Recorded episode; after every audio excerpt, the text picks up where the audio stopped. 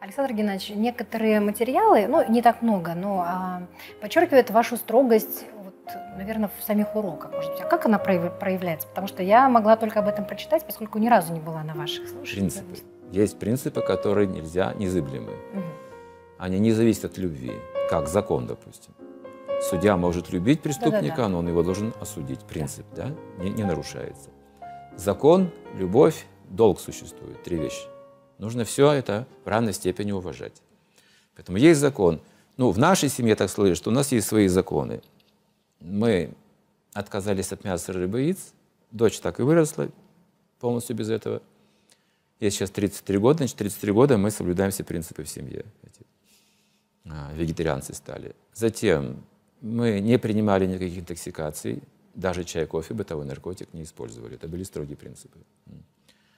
Третий принцип. Мы не играли в азартные игры, денежные махинации никакие не устраивали. Таких примеров она тоже не видела.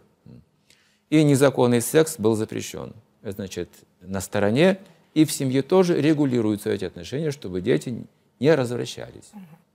Чтобы видели платонические, глубокие всегда чувства. Не просто приставания, конфликты после этого, ревность какая-то, чтобы была глубокая внутренняя верность. Это в нашей семье эти принципы соблюдались вот все эти, все эти годы. Все эти годы а, ну, выходит, что модель а, такого вербального общения, она всегда у вас была, ну, скажем, основная, да?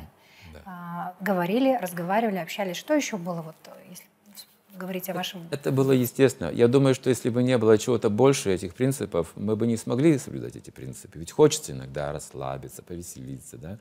Ну, праздник, Новый да. год, ну, как без шампанского, да. допустим, там, без водки. Ну, вот да? как вы жили вот э, все вот, ну, вот, вот нужно научиться радоваться по другой причине. Угу. Вот и все, оказывается. Ну, а скажем так, ведь люди разные, а ведь мы можем просто понимать, что те способности, наверное, и волевые, в частности, они, может быть, у вас просто гораздо выше и больше.